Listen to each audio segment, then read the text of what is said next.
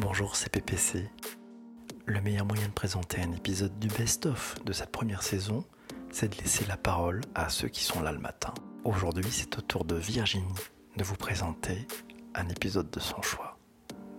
Je lui passe le micro. Bonjour, je m'appelle Virginie, VNRich75 sur Twitter, et c'est justement sur Twitter que j'ai découvert le podcast Bonjour PPC.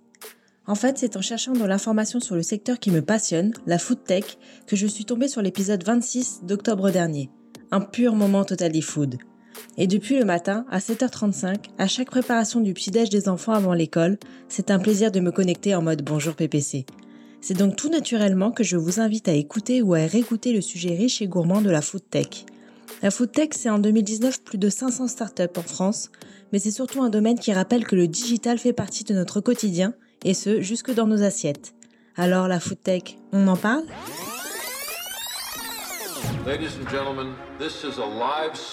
La food tech, ça regroupe en fait tous les acteurs de la chaîne de valeur alimentaire, de la production à la vente, en passant par la fabrication et la formation. La food tech s'inscrit dans un mouvement qu'on appelle en France la French Tech.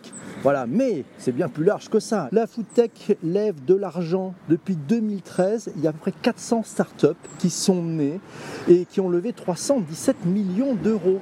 40% pour des startups de livraison à domicile. Et oui, on parlait de cette food tech qui profite des opportunités de la technologie pour revisiter la chaîne de valeur alimentaire, de ce que nous allons avoir dans nos assiettes 40% de ces startups se sont spécialisées sur la livraison à domicile.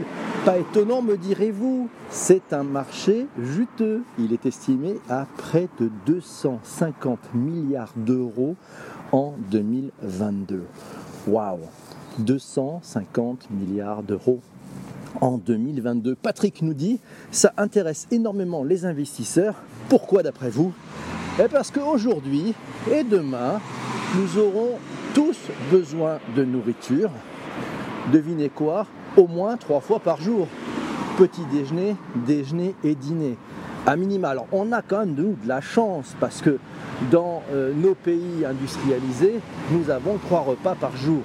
Il y a des pays où ils n'ont pas ces trois repas, donc profitons-en. La France, on parle des startups, elle compte environ maintenant 500 startups spécialisées dans la food tech. À l'échelle européenne, par contre, la France représente 20% du marché. Le reste étant partagé plutôt par les Anglais et les Allemands. Donc, on a du boulot, les gars.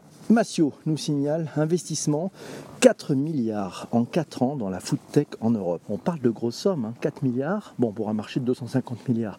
Donc il y a des choses à faire. 8 milliards de personnes habiteront dans les mégapoles en 2050. Et oui, on devrait être 8 milliards dans des mégapoles. C'est quand même impressionnant. Ça, c'est les statisticiens qui nous disent ça. Un des sujets, un des enjeux, comment allons-nous nourrir toutes ces personnes? La food tech est dans la place, elle va nous aider. Je l'espère pour notre bien et j'espère qu'on nous aurons dans notre assiette des contenus qualitatifs. Ça sera un des enjeux. Jean-Manuel nous signale un article de Food Tech Magazine euh, c'est quoi la food tech? La food tech, c'est l'alliance entre le secteur de l'alimentation et de la restauration avec les nouvelles technologies. La food tech englobe des services de gestion, de logistique, de logique et d'optimisation visant à améliorer un process prédéfini. Mon Dieu, que tout ça est sérieux.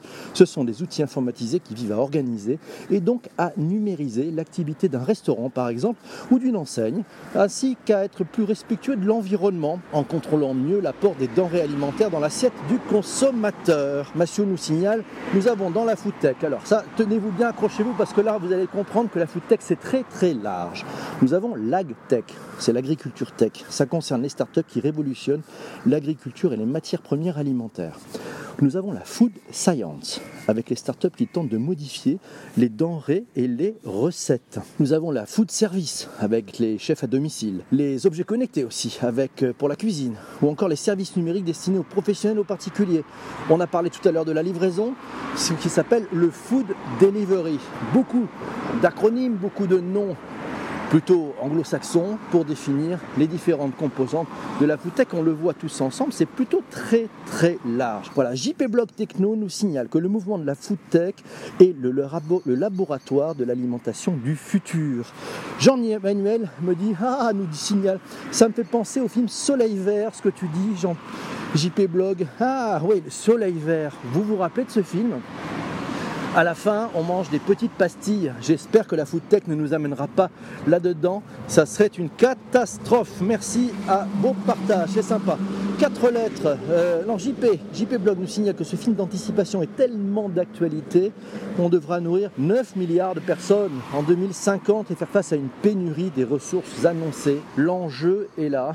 C'est un enjeu euh, sociétal, mais c'est aussi un enjeu business pour toutes ces entreprises qui se lancent dans cette catégorie, la food tech. Quatre lettres nous dit la food tech sera-t-elle respectueuse pour l'environnement? Ah, Il se pose la question et il a raison quand on voit la déforestation pour produire de l'huile de palme. Jean-Emmanuel nous signale que c'est pas évident. Massio. Euh, pose une question, la food tech tient-elle ses promesses? Euh, Un bon article chez kissmyfrogs.com euh, à ce sujet avec quelques éléments de réponse. Et effectivement, on peut se poser la question, est-ce que l'amour du produit n'aurait-il pas laissé la place au discours marketing, à l'amour de la croissance et de la performance Je ne sais pas vous, mais moi, ce qui, était quand intéressant, c'était quand on, ce qu'on a dans l'assiette. C'est ça le truc important. Ah, Cécile nous dit on va parler, on va garder le goût, on est des franchises. Ouais, on a une vraie carte à jouer à condition qu'on ait le, courage aussi, parce que ça demande beaucoup de courage, de se focaliser sur le goût et de faire du goût un asset français. Cécile, qui connaît bien l'environnement de la French Tech, pourra peut-être me donner quelques informations sur ou des exemples d'entreprises qui ont, euh, dans la food tech, qui mettent le goût au cœur de leur stratégie. Merci Céline d'avoir mentionné Bonjour PPC sur Twitter. Je compte sur vous, vous n'hésitez pas, vous pouvez retweeter, c'est sympa. Et puis si vous ne connaissez pas Bonjour PPC, abonnez-vous. Il vous suffit de me suivre sur mon compte Twitter at PPC. Eva nous dit les astronautes sont un bon exemple de grands chefs. Ils confectionnent des grands plats pour eux. Oui, les grands chefs confectionnent des plats pour eux. Mais il y, a aussi une façon de les packager euh, pour que ça tienne le moins d'espace possible dans l'espace. Et surtout, vous savez, quand la, navette ou quand les, fusées partent, oui, eh ben, il faut vraiment chaque chose est millimétrée en termes de poids. On pourra aussi s'intéresser sur qu'est-ce que mangent les navigateurs en solitaire. Vous savez, ceux qui font ces routes du Ceux qui font ces traversées, ces grandes transatlantiques, etc., qui ont besoin d'avoir les bateaux les plus légers possibles. Et pourtant, il faut qu'ils amènent un stock pour pouvoir se nourrir pendant ces traversées. Eh bien voilà, ça, ça, aussi c'est de la recherche et il y a pas mal de technologies là-dedans. Les aliments imprimés en 3D. vous savez, on peut maintenant, avec des encres alimentaires, enfin non, c'est un peu plus que ça d'ailleurs, c'est un peu plus que des encres alimentaires, imprimer de la nourriture en 3D. Waouh Certes, sur ce papier, ça offre de nouvelles possibilités avec euh, effectivement des designs assez complexes, des cuissons automatisées, de la fabrication en masse et puis des repas personnalisés. Mais est-ce que ça va remplacer les méthodes traditionnelles que nous connaissons aujourd'hui. Parce qu'un bon repas préparé par un bon cuisinier ou une bonne cuisinière, ça vaut quand même quelque chose. Cécile nous dit oui, on mangera des insectes, il y a des protéines, ah, des protéines par des startups. Au secours, certains chocolatiers se servent déjà de ça et il paraît-il que c'est très bon. Bon, bah écoutez, un bon, un bon McDo bien gras, nous dit le vautour, et bien baveux en 3D. Un rêve, voilà, voilà, c'est ça. Merci à toi. C'est la folie en Ardèche en ce moment. Alors, tiens, si on regardait un peu les études, BPI classe les startups de la food tech dans huit catégories. Ça, c'est intéressant. Euh, alors, on va commencer par la première catégorie, c'est ce qu'on pourrait appeler la food science. La food science, c'est l'univers de la production de produits alimentaires à destination soit du consommateur final, soit d'un transformateur intermédiaire voilà, ça c'est la, food science. Ensuite, on a les logistics and process. Ce sont les procédés et technologies au service de la chaîne alimentaire. Ensuite, on a short circuit. Short circuit, c'est les, euh, ça regroupe à la fois les acteurs du farm to home, wow, du retail to home, ou de la désintermédiation en général. Ceux qui font de la disruption dans la chaîne de valeur aussi. Et oui, de toute façon, tous ces acteurs font un peu de disruption dans la chaîne de valeur. Ensuite, il y a Solutions for Restaurants. C'est les solutions B2B qui sont mises à disposition des restaurateurs pour faire progresser leur visibilité, leur distribution, mais aussi l'ensemble des opérations du restaurant. Ensuite, on a le B2C slash delivery. Ce sont les différents modèles de livraison de produits alimentaires, allant de la livraison de courses à la fabrication et la livraison de repas complets. Nous avons ensuite la catégorie B2C slash home services. Ce sont les produits et services à domicile tels que la restauration entre particuliers, les ateliers de cuisine, etc. Allez, avant-dernière catégorie, Media and Coaching, les vecteurs d'information, d'éducation et de loisirs autour du monde de l'alimentaire. Et ensuite, pour terminer, Food Appliance, c'est l'électroménager 2.0, notamment connecté et robotisé. Alors, commentaire de Laura. Mais qu'est-ce que le food delivery? C'est de la food tech, c'est le Uber du G7, la food delivery? Mais ça ne révolutionnerait pas le rapport à la bouffe comme les apps de nutrition. Mieux manger, savoir ce qu'il y a dans nos assiettes ou les produits packagés, ni la productivité de la bouffe comme Lactec pour tenir la croissance de la population. On pourra parler de toutes ces applications. Vous de la fourchette. Ah, c'est pas mal ça. Massio nous dit Lactec, c'est de la fourche à la fourchette. Oui, c'est bon. S'il y a beaucoup de termes techniques, elle a raison, notre ami. Bonjour Lila. JP Blog nous parle de la société israélienne Aleph Farms qui travaille sur des steaks cultivés en laboratoire. Aïe, aïe, aïe, aïe, aïe ça m'intéresse pas, j'ai pas envie. Patrick nous dit le chef cuisinier du futur sera-t-il un robot?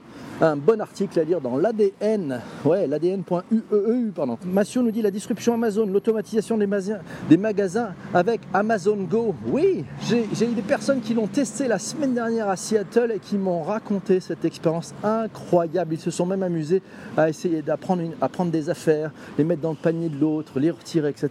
Vous pouvez le croire, le compte était juste. C'est assez incroyable comme expérience on parlait du surgelé de la radio, ce que n'est absolument pas ce podcast puisqu'il est live, interactif, conversationnel et il se fait en temps réel et en plus il est collaboratif. C'est formidable et si vous ne connaissiez pas ce podcast, vous pouvez vous abonner. On est de plus en plus nombreux, on le fait de plus en plus interactif, de plus en plus collaboratif.